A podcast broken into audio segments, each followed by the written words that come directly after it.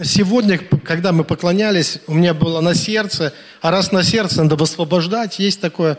Поэтому я имею такое дерзновение и хочу призвать к еще одному супер ну, пожертвованию. А, а, дело в том, что для того, чтобы Евангелие проповедовалось, сейчас огромное влияние на это и, э, и оказывает медиа, медиаслужение. То есть то, насколько а, развито наше медиа.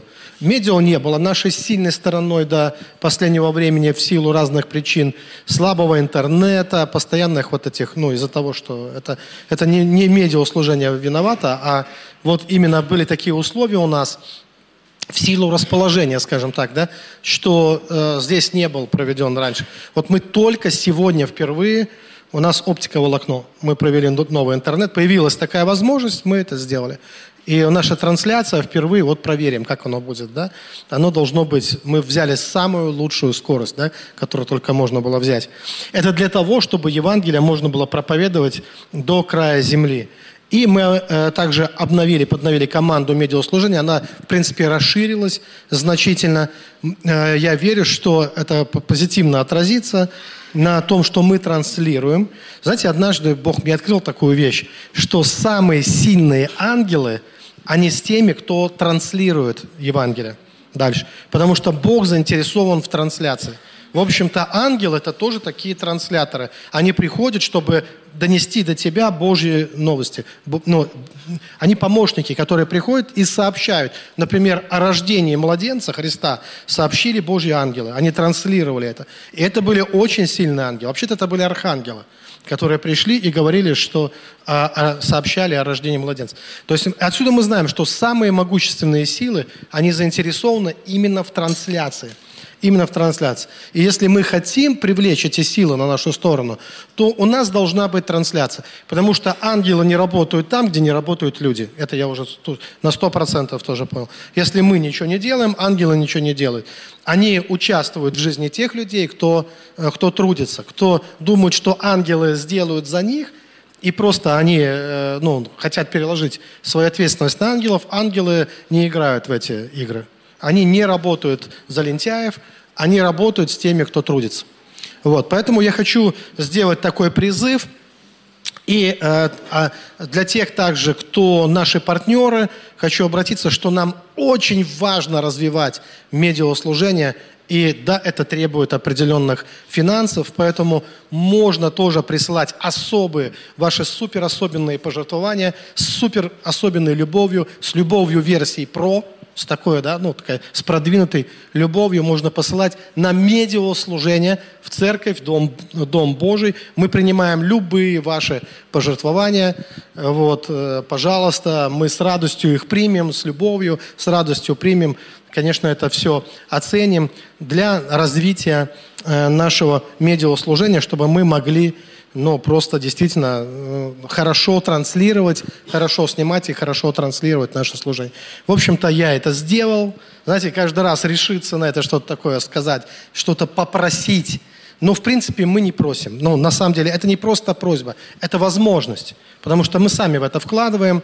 Вот, э, и э, я думаю, что такую возможность тем, кто и хотел бы, в общем-то, помочь и участвовать, мы должны предоставить. Ну и сами не лишать себя этой возможности, пожалуйста, при желании вы можете участвовать во всей жизни церкви. И, конечно, развивая медиаслужение, мы сможем намного э, дальше и больше транслировать всего, что здесь происходит. У нас есть многие вещи, которых никто не слышал, никто не знает и никто не видел. Особенно то, что происходит за закрытыми дверями, когда мы проводим семинары «Три неба».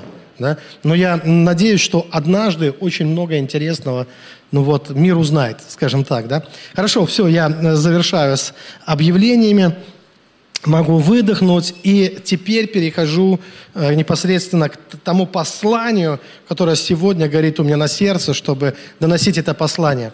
Э, тема называется «Образ будущего».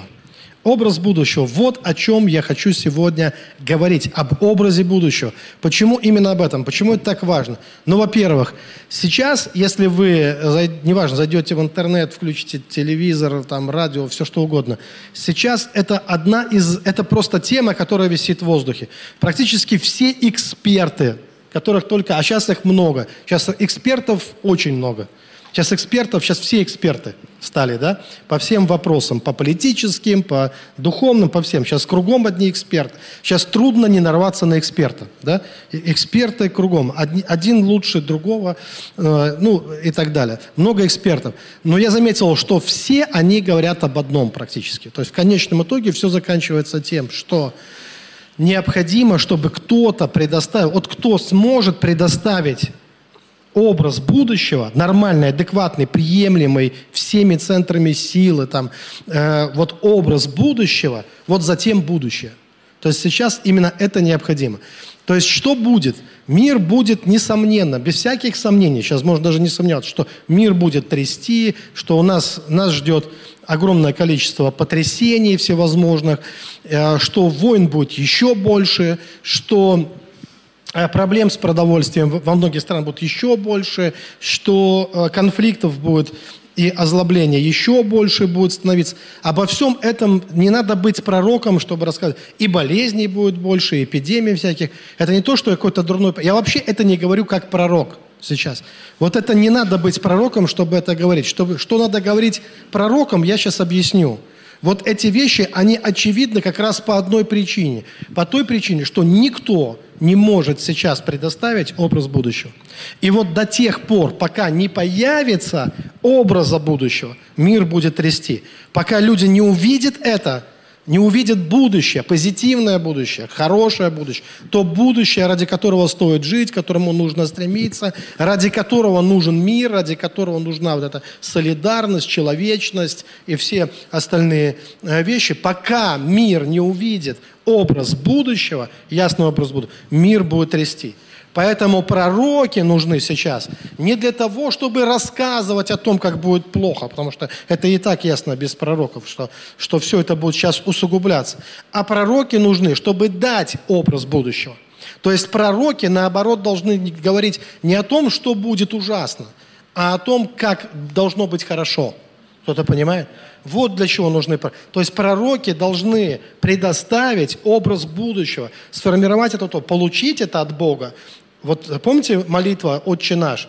«Да придет царствие Твое, как на небе, так и на земле». Вот для чего нужны пророки. Чтобы возвещать Его царство, как на небе, так и на земле. Чтобы предоставить адекватный, необходимый всем, нормальный, приемлемый образ будущего, к которому ради которого можно трудиться, ради которого можно учиться, ради которого можно стараться, ради которого, может быть, можно многим пожертвовать, но чтобы войти вот в это адекватное будущее. И это спасение для мира практически.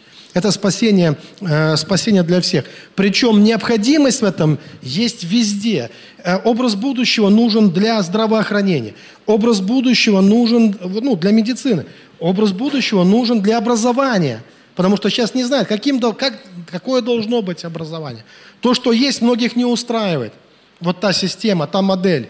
А, говорят, нужна какая-то другая модель. Хорошо, какая? Нужен образ будущего. И, и так во всем. Церковь тоже может не устраивать то, что сейчас есть. Саму же церковь, то, что в ней есть, может не устраивать. Хорошо, тогда нужен образ будущего. Какая есть церковь будущего? Какая, какой должна быть э, церковь в будущем, если она сейчас не устраивает? И вот так чего не коснись, везде нужен образ будущего. Но более того, я вам хочу сказать, что не только там Хорошо, может быть, для, для кого-то из вас кажется, ну мне-то что там, что мне до этих высоких э, вещей, там, что мне до... Это очень интересно, кстати, э, такой образ мысли. Вы знаете, если кто-то читал, э, возможно, Гомера, про все эти войны троянские, про Ахиллеса, всю вот эту Илиаду, то там ведь не люди сражаются, если так разобраться. Когда ты читаешь это, там люди вообще никто не хочет сражаться. Там один только Агамен, один рвется в бой, один царь, один придурок. А все остальные, никто не хочет сражаться. ни Ахиллес, ни, э, ни, э, ни, ни тех, кого он убьет потом, да. Э, вот никто не хочет сражаться, но все сражаются. Потому что там боги сражаются, понимаете? Там боги завязали войну. Не люди, боги завязали войну, а люди, они там марионетки в руках богов, они вынуждены э, тыкать друг друга бронзовыми ножиками, э, кидать копья. Да? И там даже когда Ахиллес кидает э, свое копье и промахивается, потому что не хочет попадать, не хочет он не, не хочет он его убивать, то богиня предоставляет ему запасное копье, у нее есть. Попасть все-таки надо. И вот иногда мы тоже оказываемся в таких ситуациях, когда нам кажется, мы-то что, мы маленькие люди, там боги сражаются где-то, а мы-то что, мы вынуждены, мы как бы, мы втянуты во все, мы как бы вот просто, нас втянули, и мы теперь вот вынуждены. Вот такое. И ничего не меняется, кажется. Тысячелетия проходит, ничего не меняется. Но на самом деле, я вам вот что хочу сказать, что для нас, даже для каждой личности, для каждого лично из нас – также очень важен ясный образ будущего. Потому что и нам не исцелиться ни душевно, ни духовно, ни физически. У нас не хватит просто сил на это. У нас, знаете, чтобы исцелиться, тоже надо здоровье какое-то какое-то духовное, внутреннее. Для, для того, чтобы его даже принять, для того, чтобы даже принять чудо, нужно тоже чудо. Понимаете? Для всего. И для всего этого нам прежде всего, что сильнее всего стимулирует нас – Откуда черпать силы, откуда черпать ресурсы? Нам нужно внутри себя, чтобы в нас, в каждом из нас тоже сформировался адекватный образ будущего. Пускай это будет твое будущее, лично твое будущее, будущее тебя, будущее твоей семьи. Э, вот нам каждому это необходимо. Будущее э, нашей церкви, нашей общины, будущее нашей страны. Вообще это крайне важно.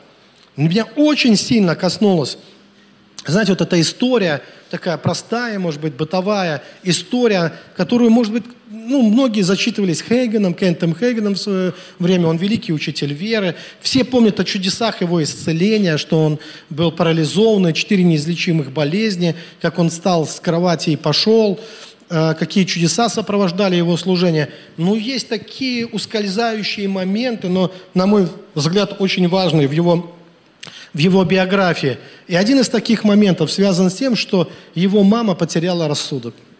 Был такое, такое переживание вот в их семье. Мама потеряла рассудок, и это тяжело. Я думаю, это для, ну, тяжело для семьи, когда кто-то теряет рассудок. Да, согласны вы? Тяжело, наверное, да? Лучше, чтобы такого ну, было поменьше. Но что происходит, что происходит потом? Там был один доктор, естественно, был доктор там. И, и что он может сделать, доктор? Доктор не возвращает рассудок. Но, но доктор дал хороший совет. Он сказал, если ты сможешь сформировать для нее образ будущего, если ты будешь ярко рисовать вот эти картины нормального, адекватного будущего, то это поможет. И знаете, он это делал каждый день. Он беседовал со своей мамой, и он, мамой, и он предоставлял ей образ будущего. И мама исцелилась.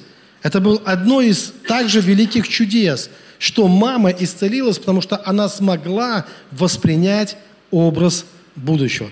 Молодец. Все делайте так, потому что впереди есть всегда место, да, и нам важно, чтобы, извините, что я такое делаю отклонение, но меня просили, вот он, у нас есть команда медиаслужения, и э, важно, чтобы за тем столом, где у нас медиаслужение, чтобы там было свободное пространство для них, чтобы они могли выполнять свою работу хорошо, а мест в зале достаточно, можно садиться здесь, э, садиться впереди, такое небольшое отклонение, да?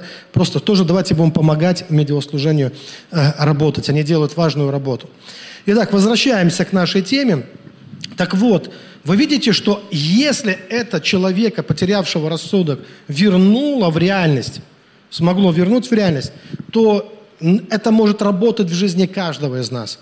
То есть это реально может помочь в наших исцелениях, это может помочь тебе процветать, это может помочь тебе э, вообще возрастать духовно, потому что ясный, четкий образ будущего, практически, знаете, вот иметь образ будущего в настоящем – это иметь успех в будущем, в конечном итоге. Это, иметь, это принять исцеление, иметь успех Это однозначно, это то, что работает. И, кстати, немногие знают, сейчас об этом постоянно говорят, образ будущего. Кто предоставит образ, кто расскажет, как, кто расскажет, каким должен быть мир, кто расскажет, как, э, э, как, э, какой должна быть церковь, там, какой должна быть медицина, какая должна быть а, образование, какой должны быть наша наука, какие должны быть наши технологии и так далее.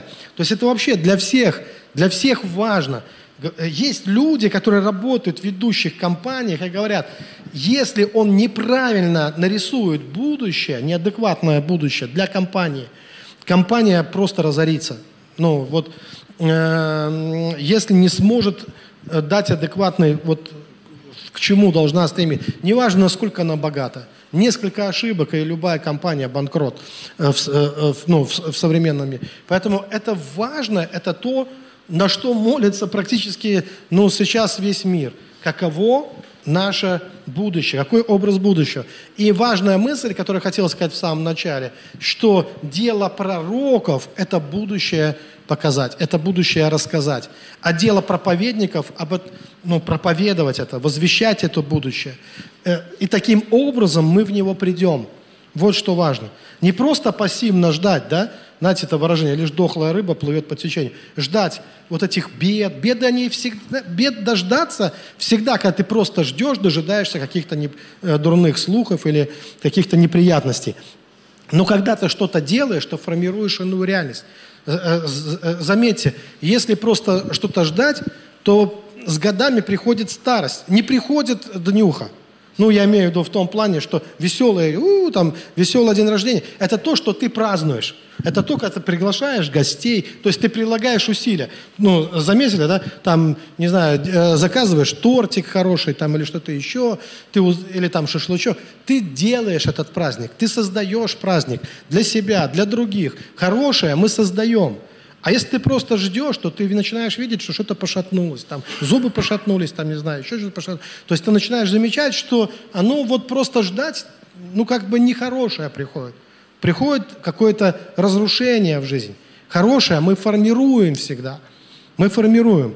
Поэтому за хорошим люди бегут по спортплощадкам, бегают, там на турниках болтаются э, и так далее. То есть, ну, понятно, да, что э, хорошее, оно создается определенными определенными усилиями.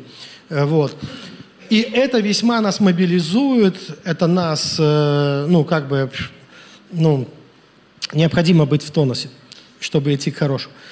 Но многие, кстати, не, э, даже не догадываются, что, говоря о будущем, что вообще даже само выражение, образ будущего, это библейское выражение. На самом деле это из апостола Павла. То есть впервые мы читаем об этом в Библии еще 2000 лет назад, когда апостол Павел говорит об образе будущего. Я вам это местописание прочитаю. Оно не для всех и не сразу бывает понятным, но нам необходимо его прочитать.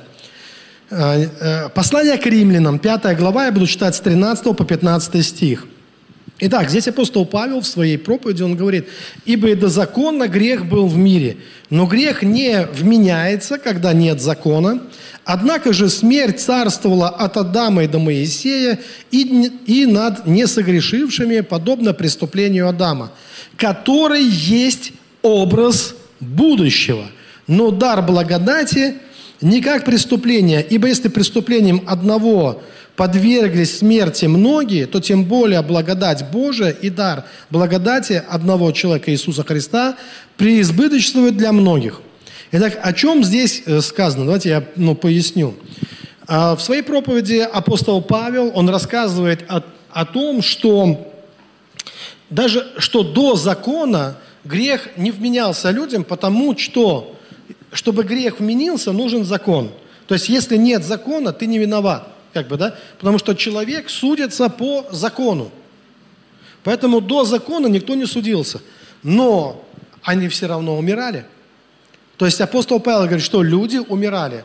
И даже до закона еще не было закона, а наказание смертью уже было за первородный грех. То есть оно, смерть уже вошла в мир. Вместе с грехом смерть вошла в мир. Независимо от того, был закон, нет закона, смерть все равно царствовала.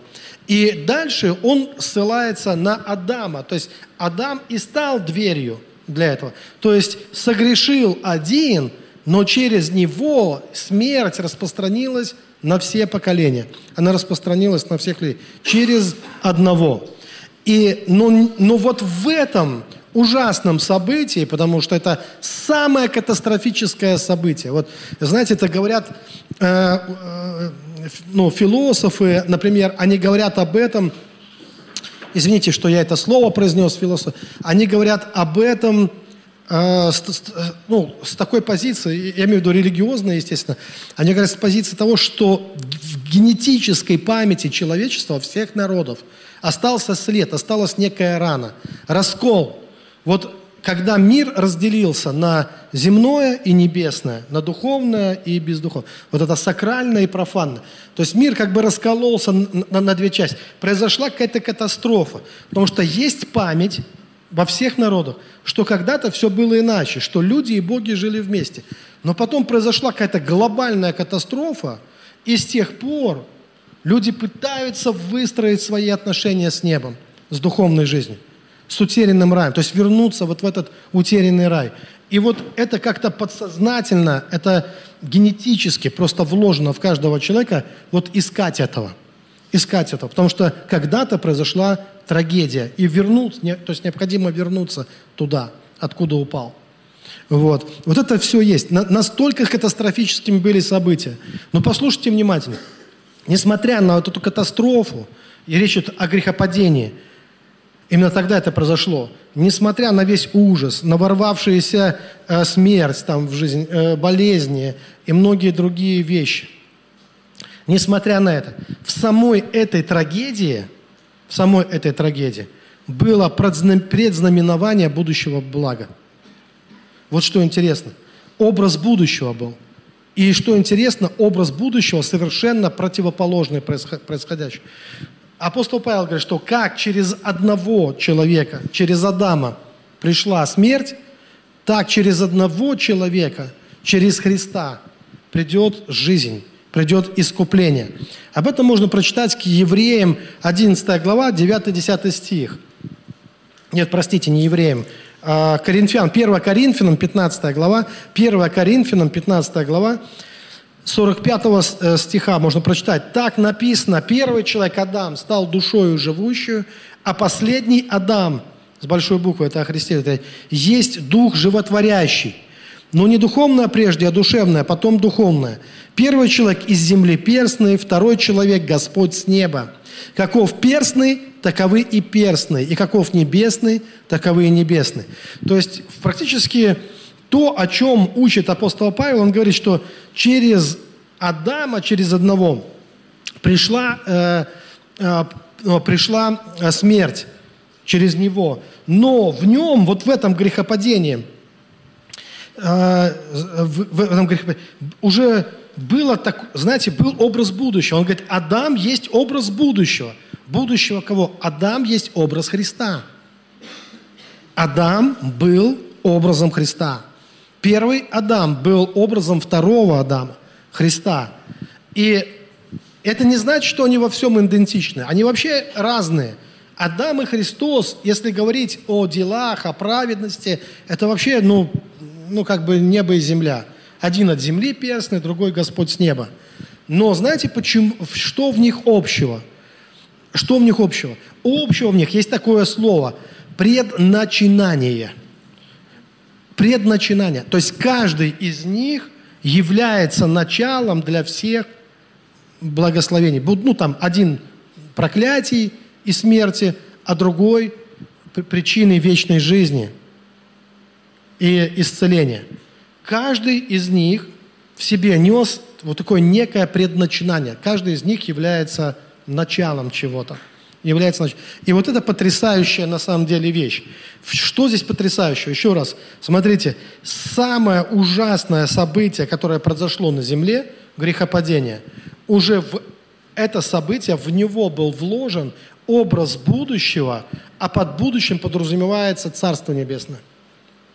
То есть падение человека, от падения человека, человек как упал, другими словами, в глазах Бога, Бог был абсолютно уверен – так и восстанет вообще. Так и вернется. То есть для Бога возвращение человечества – это вопрос решенный.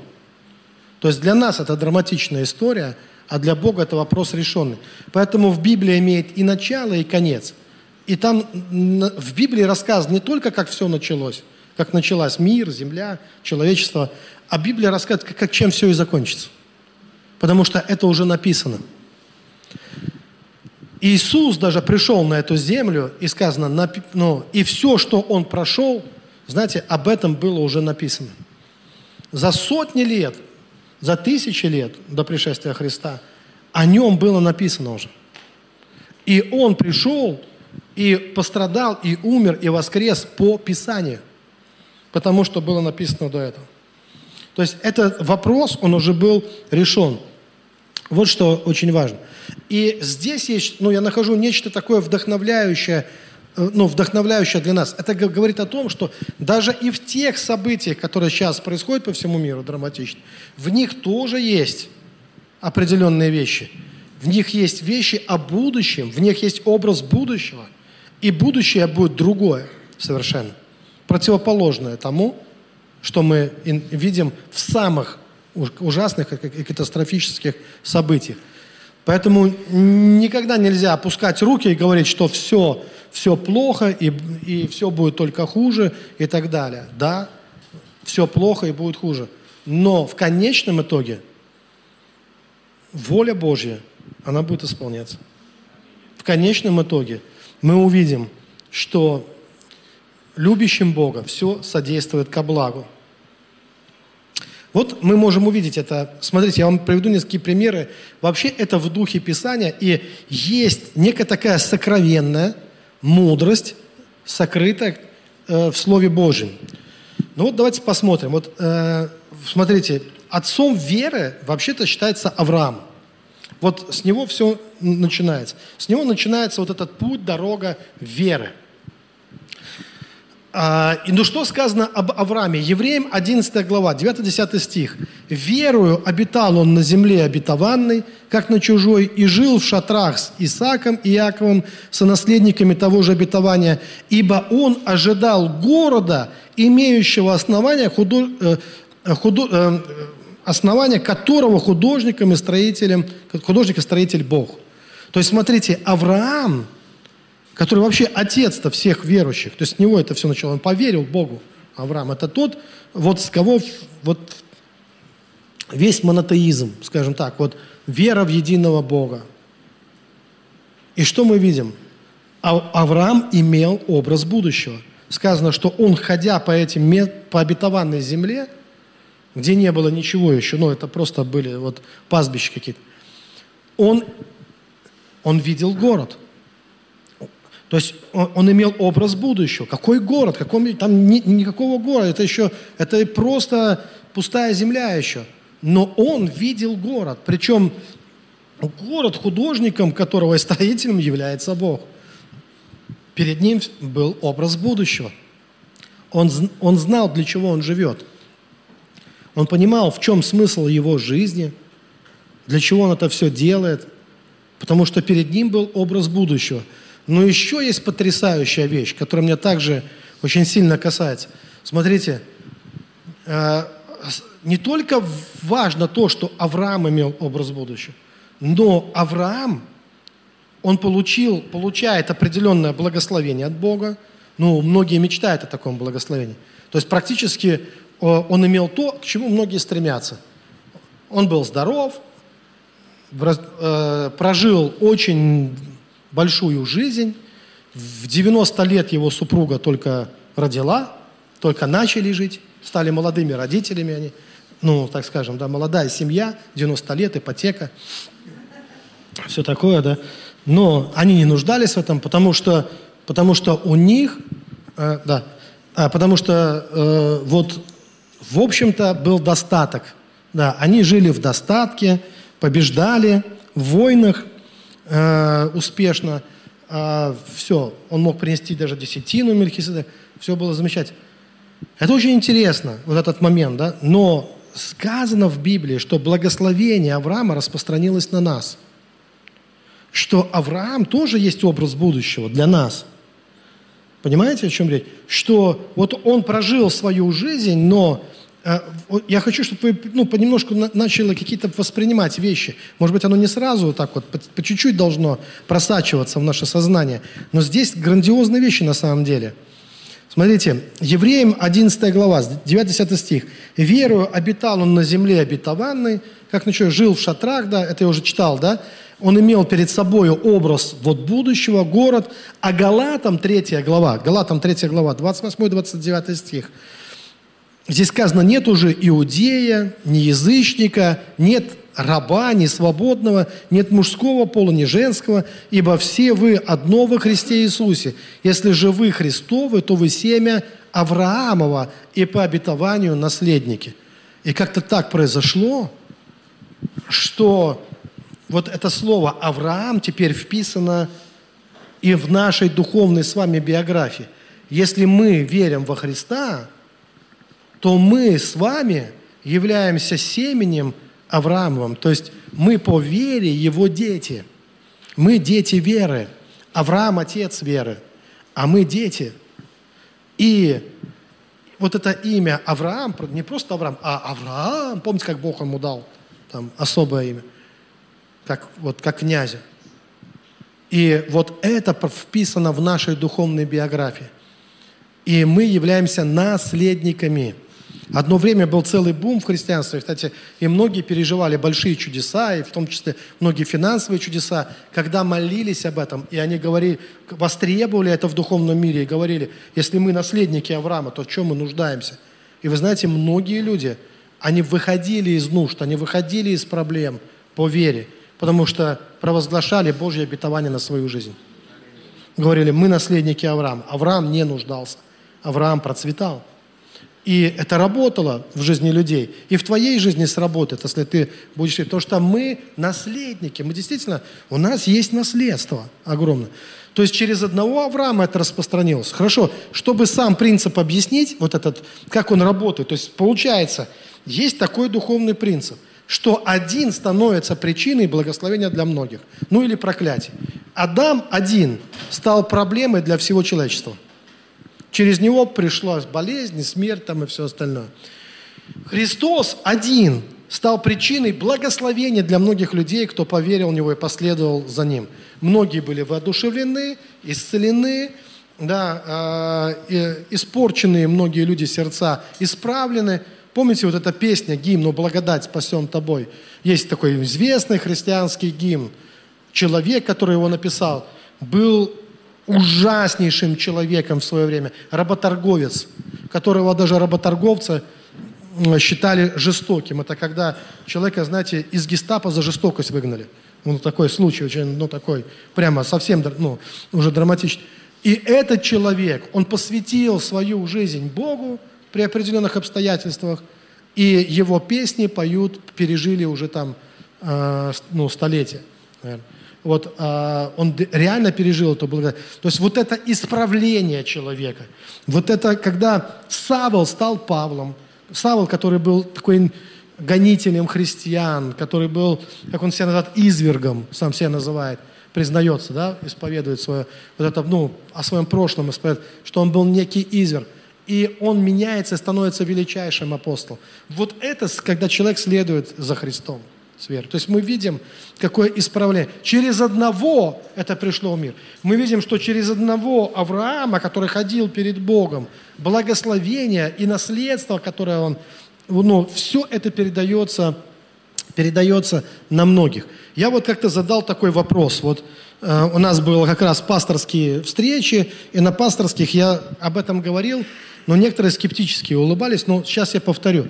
Смотрите, я там такую вещь сказал, что вообще-то вот каждый мальчик чувствует себя, когда, ну, ну, мальчик вот начинает подрастать, каждый мальчик чувствует себя воином. Каждый чувствует себя принцем, королем-королевичем каким-то там, да, вот. Но э, э, я, я не думаю, что кто-то, какой-то ребенок, он чувствует, он рождается, растет, и он чувствует себя рабом. Ну, таким, знаете, вот такой «я потомственный раб, раб всех». э, Ну, нет, э, каждый чувствует себя героем. Есть такой период героический в жизни подростка, ну, пацана я сейчас говорю, когда вот ему, ему надо скакать, ему надо махать там палкой, ему надо, он чувствует себя королем. Я думаю, что и в жизни девочки э, должен быть такой период, когда она чувствует себя принцессой, или ну, королевной, королевой и так далее. Меня однажды очень зацепила вот эта история. Это фильм такой был, сейчас не, уже не помню название, но меня он сильно э, зацепил. Э, там, ну, без слез не- невозможно смотреть, э, когда отец там, это Первая мировая война, отец уходит э, воевать, а девочку вынужден отдать, ну, в приют временно, да, пока он вот не- ну, на, на- войне. Как-то, ну, определенное такое место, там, не знаю, как это называл, ну, какой-то приют, да. Э, И ну, он отдает ее, но он всегда учил ее о том, что ты принцесса, ты принцесса, учил ее этому. И там а- она подвергается со стороны э, вот там какой-то ми- э, ми- ми- миссис там какой-то там, не знаю, которая тоже из гестапо, видимо, выгнали за жестокость, да, вот, и, э, и она подвергается каким-то там нападкам, издевательствам и так далее. Но она помнит, что она принцесса, и она всех девочек этому учит там. Все девочки. Ну, история заканчивается хорошо, отец вернулся, каждый получил свое по заслугам, да, и все Но это очень такая драматичная история, и вот этот момент, что, что держало ее, вот этот образ будущего, я принцесса, да, она маленькая девочка всего лишь, но она внутри имеет этот образ принцессы внутри себя. И она не теряет достоинства даже в ужасных обстоятельствах. Когда а- а- там э, э, отец попал в химическая была атака, и он там потерял э, ну, адекватность, память, там все на время потерял, да, вот, скажем так, заболел серьезно, да, после химатаки, да, но э, ему нужно было время восстановиться, а уже казалось, все, у нее нет будущего. Что пытались ей доказать, навязать? Что у тебя это разрушительно для человека, понимаете? У тебя нет будущего, у тебя нет никакого, никто за тобой не придет, никто тебя не спасет. Папы нет, Бога нет, ничего нет. Есть мясо, кровь, есть свинство, есть зверь- звери есть, больше ничего нет.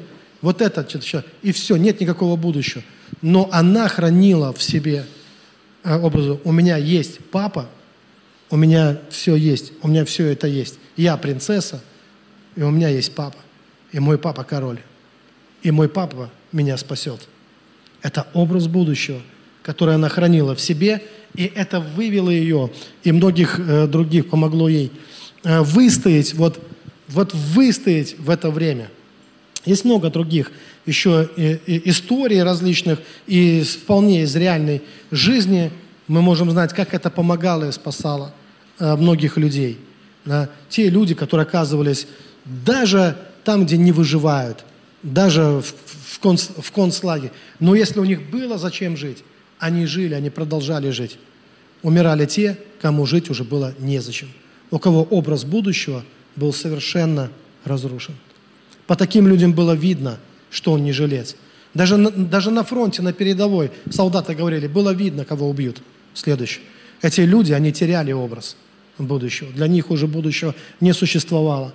И они долго, такие люди долго, долго не жили. Таким образом, это очень, это очень, очень важно. Это, ну, я считаю, что это действительно по-настоящему очень важная тема, и для нас это также очень важно, чтобы наше будущее было сформировано внутри нас. А, И э, да, и вот этот момент, который я хотел, э, хочу продолжить. И я задался вопросом, но э, если, если каждый мальчик это потенциальный король, это потенциальный принц, вот тот принц, потенциальный да, король, потенциальный такой воин вообще. Но ведь большинство людей, если мы заглянем в историю, чем занимались мужчины в основном? До 99% мужчин, они не отходили от сахи вообще, на самом деле. Они вовсе были никакие не воины. 99 это крестьяне. Люди были там либо собиратели, либо крестьяне. То есть, либо вот такие. Это не какие-то там супервойны. Если вы возьмете там несколько столетий на- назад, какая-нибудь княжеская дружина, это там несколько десятков богатырей, которые решали все проблемы. Это вот те братки, которые могли приехать, прискакать, в принципе, пешком они э, не ходили, да, и решить проблемы. Там меч этого рыцаря, если в каждом мальчике рыцарь, ну подождите, чтобы купить рыцарю там шлем какой-нибудь специально склоняют так, там должно было несколько десятков, а может и сотен деревень трудиться, потому что это очень дорого стоило. Поэтому не мог быть каждый мужчина в шлеме или с мечом. Меч крайне редкое оружие. Вот. Вилы, грабли, там, топоры в крайнем случае, но никак не э, не, как же рыцарь, как же мы рыцаря в себе ощущаем? Откуда он взялся в нас, рыцарь, если мы потомки крестьян, большинство из нас, на самом деле? Откуда взял, э, взялась в тебе принцесса или королева, если ты потомка там, э, крестьянок, прачек, там, э, сельских жителей и все остальное? Я понимаю, что иногда в нас просыпается, может быть, и то тоже. Вот это наше, знаете, вот э, вот это крестьянское, крестьянское иногда. Но где-то есть и другое. И мы в себе это, любовь в себе это может открыть. Почему? Потому что через одного распространялось на всех. Вот как она работает. Знаете, вот в Библии есть э, большое внимание уделяется царям. Вы заметили это? Зачем в такой духовной книге – которая говорит, в общем-то, о Боге. Такое пристальное внимание к персонам царей некоторых. Для чего это нужно? К их правлению. И так рассказывается, так духовно да, рассказывается истории, биографии великих царей, таких как, например, царь Давид. Для чего было важно, чтобы Давид свое царство, ну, которое вот он, мы знаем, это такая история очень вдохновляющая для, для мальчиков должна быть, как он из беднейшего рода, из рода Исея, он становится величайшим царем. Но просто пример для подражания. Человек по сердцу Господа, величайший царь в Израиле, который вводит Израиль буквально в золотой век. А какое это имеет значение? Почему это так важно в Библии? Да потому что в Библии в той же сказано, что мы получаем, мы получаем милости обещанные Давиду, потому что его жизнь – это наше благословение. Это не только его благословение, а это наше благословение, потому что он нам дает образ, этот царь, образ будущего, потому что, читая о нем, мы хотим быть как он.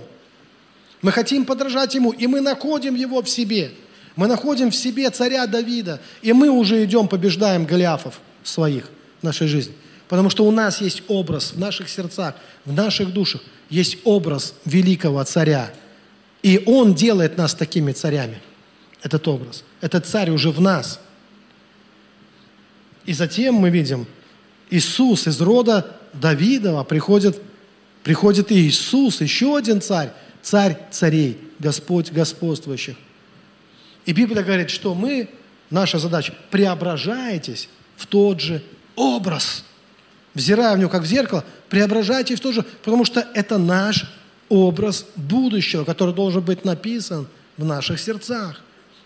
Если у нас нет образа будущего, у нас нет и будущего, нас будет шатать, мотать, нас будет трясти и колотить. Мы будем болеть, страдать и умирать. Только потому, что у нас нет образа будущего. Потому что мы не знаем, ради чего жить, для чего жить, как жить, ради чего трудиться и к чему стремиться. Но когда формируется в душе, в духе человека, в сердце человека образ будущего, проблемы начинают решаться одна за одной, одна за одной, проблемы решаются. И мы как-то находим в себе силы решать эти проблемы, потому что мы теперь знаем, для чего трудиться, учиться, стараться, куда идти. У нас появляется путеводная звезда, у нас появляется ясный образ жизни будущего, и Он излечивает нас и от нашего сумасшествия, и от наших бесов, и от наших вот этих э, проблем, тоже начинает нас исцелять. Вот насколько это важно. Ну вот еще один интересный момент о царях. Раз заговорили о царях. Смотрите, как интересно, когда, вот исторические события, когда 2000 лет назад После того, как распяли Христа, и после того, как Христос воскрес, Евангелие начинает проповедоваться кругом. Ну, э, мы видим, что большую активность христиан и Евангелие проповедуется. Но 10 императоров, 10 римских императоров, ну как минимум, они, нач, они начинают жесточайшие преследования христиан. То есть, если ты не отрекся, смертная казнь. Если просто не отрекся. 10 императоров, то есть цари, первые цари, они были очень э, жестокими по отношению к христианам. Но вот что интересно, да? Это Рим, это вот Римская империя. Э, был первый Рим, потом второй Рим, второй Рим – это Константинополь, и потом наступает эра Третьего Рима. Третий Рим, кто знает, где Третий Рим? Москва. Третий Рим – Москва, кто не знает, да? Первый Рим – это Рим, второй – Константинополь, Третье, потому что центр христианства, именно православного христианства, переносится постепенно из Рима в Константинополь, восточная ветвь идет, и из Константинополя его заняли мусульмане, турки, потом переносится в Москву, центр, да, Третий Рим. Так вот, по-моему, это, ну, число сейчас я могу. Кто помнит, когда есть день такой, когда поминают э, многострадального Иова. Ну, книгу Иова читали? 19 чего? Июля или какой? 19 Короче говоря, это день рождения Николая II, последнего царя, Третьего Рима. Первые цари – гонители христианства. Последний царь – мученик – мученик. Э, ну, мученик за веру. Меня, э, ну, ну, лично меня произвело большое впечатление. Мы были в Екатеринбурге. Знаете, я, я многое слышал э, про Николая, что он Николай Кровавый, там, что он там Распутина там допустил. А про Распутина столько мифов придумано, да, что это вообще дьявол, вообще, ну, как бы, и вот это все. Но вы знаете, вот э, есть мифология определенная вокруг Николая, и, ну, ну все. Но есть как бы факты. И есть вещи, которые ты чувствуешь просто в атмосфере. Когда мы были в Екатеринбурге, в Екатеринбург – это там, где расстреляли, в доме Ипатьевых была расстреляна царская семья. Вот его, их э, спустили в подвал, сказали, что там сейчас начались волнения, поставили, и э, дальше, как там его, Э, звали-то этот, который, э, неважно, да, как сказал, что по приговору там такого-то, такого-то, вы, значит, приговариваетесь к расстрелу с вашей семьей. Он успел спросить только что, и тут же они начали палить и закалывать штыками. Тех, кто еще оставался. Дочерей, сына, жену, и там еще несколько было человек, которые были с ней. Все. Ну, а потом, естественно, снимать с них драгоценности. Вот, когда ты находишься там, вот в том месте, то э, где вот эти семейные фотографии, там и все из их э, а, альбома, то все равно ощущается какое-то преступление. Вот, вот мое было такое ощущение. Я знаю, что ну, много людей убивали, и было много невинно убито. Но по внутреннему ощущению на месте, находясь на месте – я просто слышал, знаете, когда ты смотришь где-то ролик в Ютубе, где кто-то говорит, какой-нибудь очередной эксперт, что вам жалко царя, что там не убивали других, на демонстрациях убивали, казаки с шашками рубили людей. Чего вам царя жалко, этих не жалко? Но когда ты оказываешься в самом месте, какое-то такое чувство, ну грех. Грех убить царя. Все равно это какой-то больший грех. Одно дело где-то там на, демонстрации, где кто-то ну, буянил, там, ну, что там, то, а другое дело, знаете, ну, как-то ты ощущаешь, что есть какая-то особая миссия на царях, какое-то особое помазание. И нельзя это вот так вот взять просто, и вот так это было, ну, это преступление, какой-то грех. И вот что интересно, что вот этот рожденный в день, то есть, знаете, какие-то такие совпадения, вроде бы случайности, которые не случайны. Вот этот рожденный в день многострадального Иова, когда ему пришлось потом отречься там э, от престола, и потом э, у него было время, пока он находился в заточении, у него и его семьи о многом подумать. А, конечно, они думали о смерти, они, они ну, думали, что, скорее всего, их убьют все-таки. И дети все также это понимали. Даже младший сын, он сказал, лишь бы не мучили. Они как бы, ну, видели эти вещи. И, и у них как-то, я думаю, что Бог дал им какое-то время. Время, которое у них было с Богом. Интересно, вот я несколько текстов прочитаю, они не будут длинными, но просто они показывают. Э, был священник, который их исповедовал в то время, когда они уже вот были в заключении. И он рассказал о впечатлении э, от исповеди детей царя. Впечатление от исповеди получилось такое. «Дай, Господи, чтобы и все дети нравственно были так высоки, как дети бывшего царя. Такое незлобие, смирение, покорность родительской воле, преданность безусловной воле Божией, чистота в помышлениях и полное незнание земной грязи, страстной и греховной, пишет отец Афанасий. Меня привели в изумление, и я решительно недоумевал, нужно ли напоминать мне, как духовнику о грехах, может быть, им неведомых. Вот интересно тоже, вот э, с какими словами э, супруга царя, она там писала, успокаивала одного корнета, э, писала ему, вы не один, не бойтесь. А, а, вы не один, не бойтесь жить. Господь услышит наши молитвы и вам поможет, утешит и подкрепит.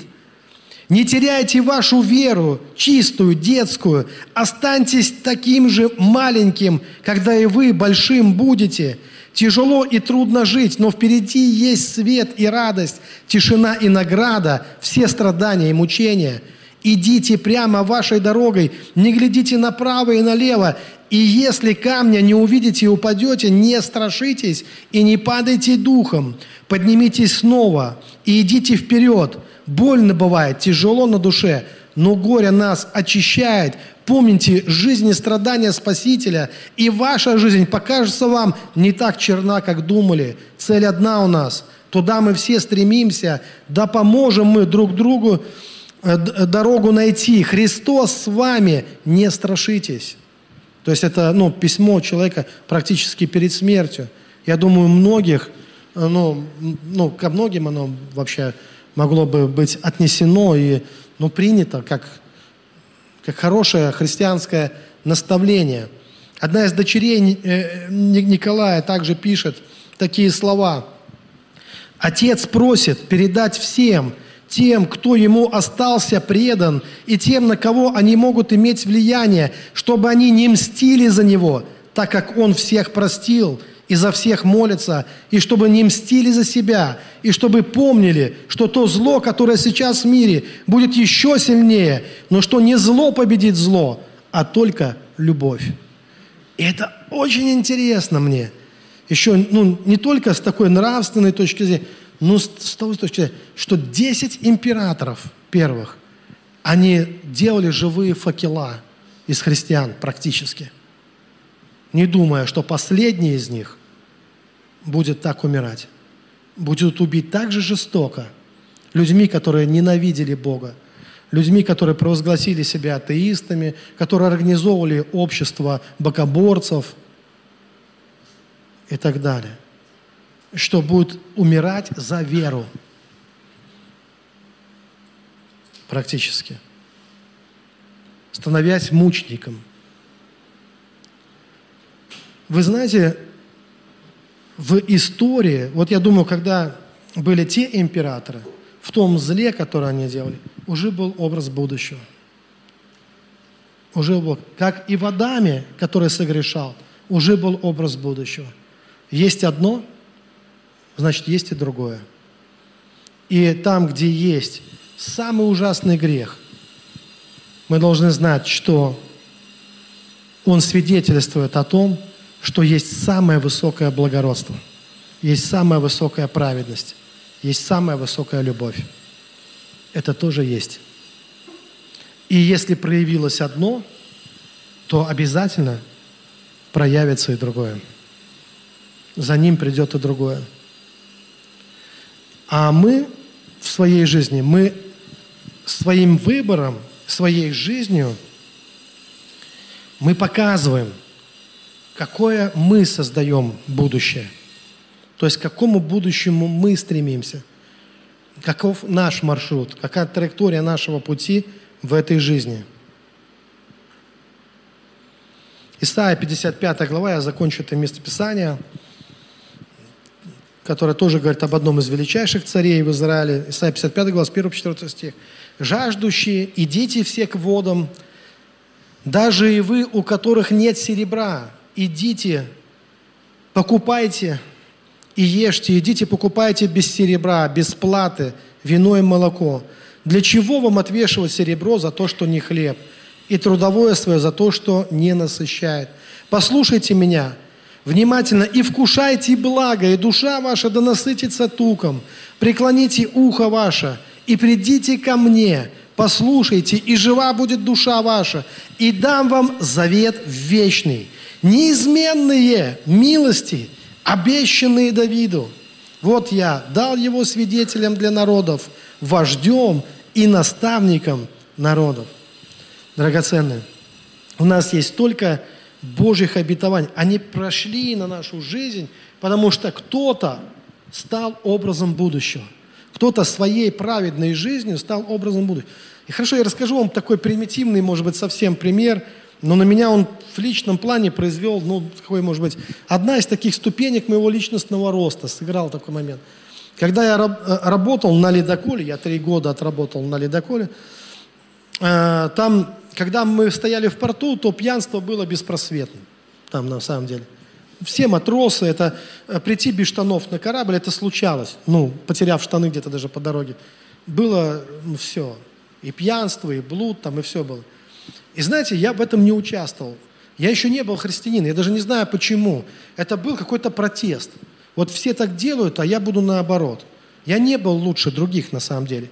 Просто я, ну, как бы протестовал против, вот такой протест против, кто-то пьянством против чего-то протестовал, не знаю, я против этого тогда, наоборот почему-то так меня повел. Ну, ну просто Бог хранил уже тогда. И, и, и наступил момент, когда я подумал, знаете, как оно работает? Вот, помню, мама написала письмо, что, что Сережа очень много курит. Это Сережа, который сейчас, сейчас он не курит. Он, это тогда было много. Он тогда только с армии пришел, и там научился, в общем-то, многим вещам. И она говорит, больше, чем отец. А мы знали, что отец вообще постоянно такой. Что значит больше, чем отец? Это уже было страшно. И вот для меня, понимаете, а это мой старший брат. А старший брат для младшего все-таки такой, ну, пример во многом. Еще такой яркий, как мой брат. И вдруг я подумал, что я один остался. Все, на кого я смотрел, все мои друзья, они уже все бухали, курили, пили, там, ну все, короче, там уже у них было. Я думал, чего я один? Вот один, кому я что пытаюсь доказать в этой жизни? И я решил оторваться. Удовольствия ожидаемого не получил. Помню, что висел потом на леерах и блевал в море. Просто, ну, было такое. Вот. Голова кружилась, мне было ужасно плохо, и морально, и физически было ужасно плохо, и никакого кайфа. Я думаю, зачем они это делают? Кайфа никакого вообще. Вот, проблевался. Потом вспоминал какие-то шалости, какая-то жестокость проснулась откуда-то. Одного матроса я кормил вареньем зачем-то. Так, что у него вся рожа была в варенье. Я думал, зачем я это делал? Все это. И и потом, знаете, ребята подошли ко мне, которые на корабле, ну, так, и сказали, сказали, все. Они сказали, мы, ну, ну, надежды нет. В смысле, мы думали, смотрели на тебя и думали, бывают же люди, не пьют, не курят вообще. Ты был нашей последней надеждой. Мы поняли, шансов, у нас шансов теперь никаких. Если ты это делаешь, все, значит, все пропало, шеф. Значит, нету будущего. Мы обречены.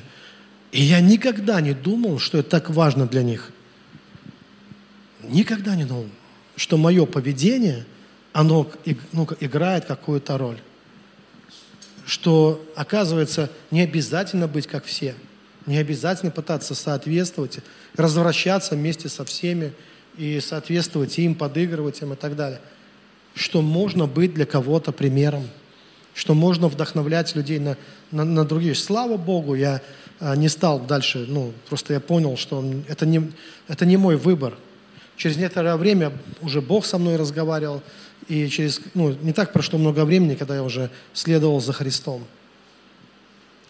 И слава Богу за это.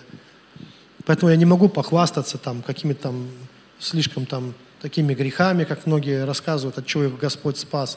Меня Бог как-то сохранил от многих страшных вещей. Но что я хочу сказать, что у нас есть выбор – быть для кого-то тоже образом будущего. Вообще я верю, что церковь призвана быть образом будущего на земле, быть раем на земле, быть царством небесным на земле. Церковь может стараться, по крайней мере, быть царством небесным. Ведь наша молитва, да придет царствие Твое, как на небе, так и на земле. Но прежде всего оно должно прийти в нашу жизнь, в наши сердца. Христос сказал, Царство Небесное в вас – оно должно приходить в нашу церковь, в наши семьи, в наши дома, в наши общины. И распространится оно, конечно, на всех. Потому что один достойный человек – это будущее всего мира. Потому что праведники наследуют землю, говорит Писание. Праведники наследуют землю. И это будущее, будущее мира, оно уже предсказано в Слове Божьем. Мы можем встать и помолиться. Нам каждому есть о чем помолиться, я абсолютно уверен. Драгоценный Господь, Тебе честь и слава и хвала. Мы призываем Твое имя. И здесь только Дух Святой сейчас может работать с каждым сердцем.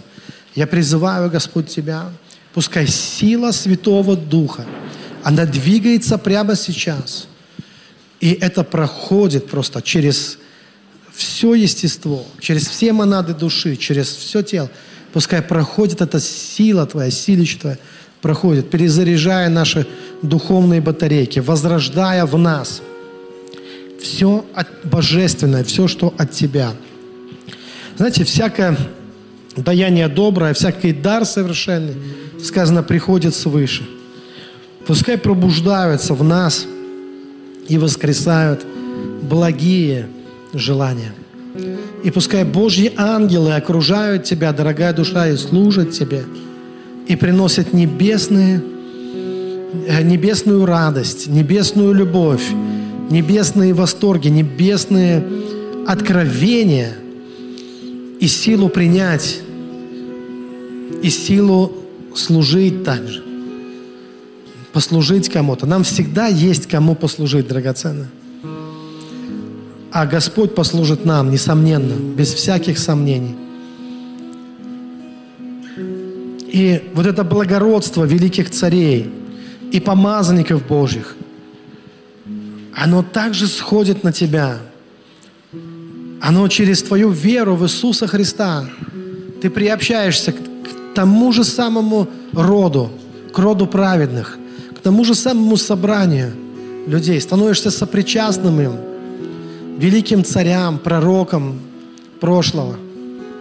Те, кто был светом миру и солью земли. Аллилуйя. Те, кто не потеряли достоинство даже в самые тяжелые времена. Те, кого Бог провел через огонь, а другие умерли, но пошли в Царство Небесное искупленными, очищенными. Аллилуйя. Господь, Тебе слава, Тебе хвала. Пускай придет на нас Твоя благодать, а в ней вся сила Твоей праведности и любви, Господь, которую Ты щедро даришь нам. Мы принимаем все это. Принимаем также исцеление, принимаем также спасение. Если ты не уверен, что ты спасен, то прямо сейчас вместе со мной ты можешь произнести эту молитву. Мы все можем ее произнести. Драгоценный Господь, я прихожу к Тебе в этой молитве. Я искренен, когда стою перед Богом, когда стою перед Тобой. Я призываю Твое имя. Я призываю Тебя в свою жизнь. И свою жизнь я склоняю перед Тобой и кладу перед Тобой. Ты мой Спаситель Иисус. Я исповедую Тебя моим Господом и моим Спасителем. Моя жизнь в Твоих руках. Моя судьба в Твоих руках. Я принимаю Тебя, и я благодарю Тебя, что Ты слышишь меня и принимаешь меня.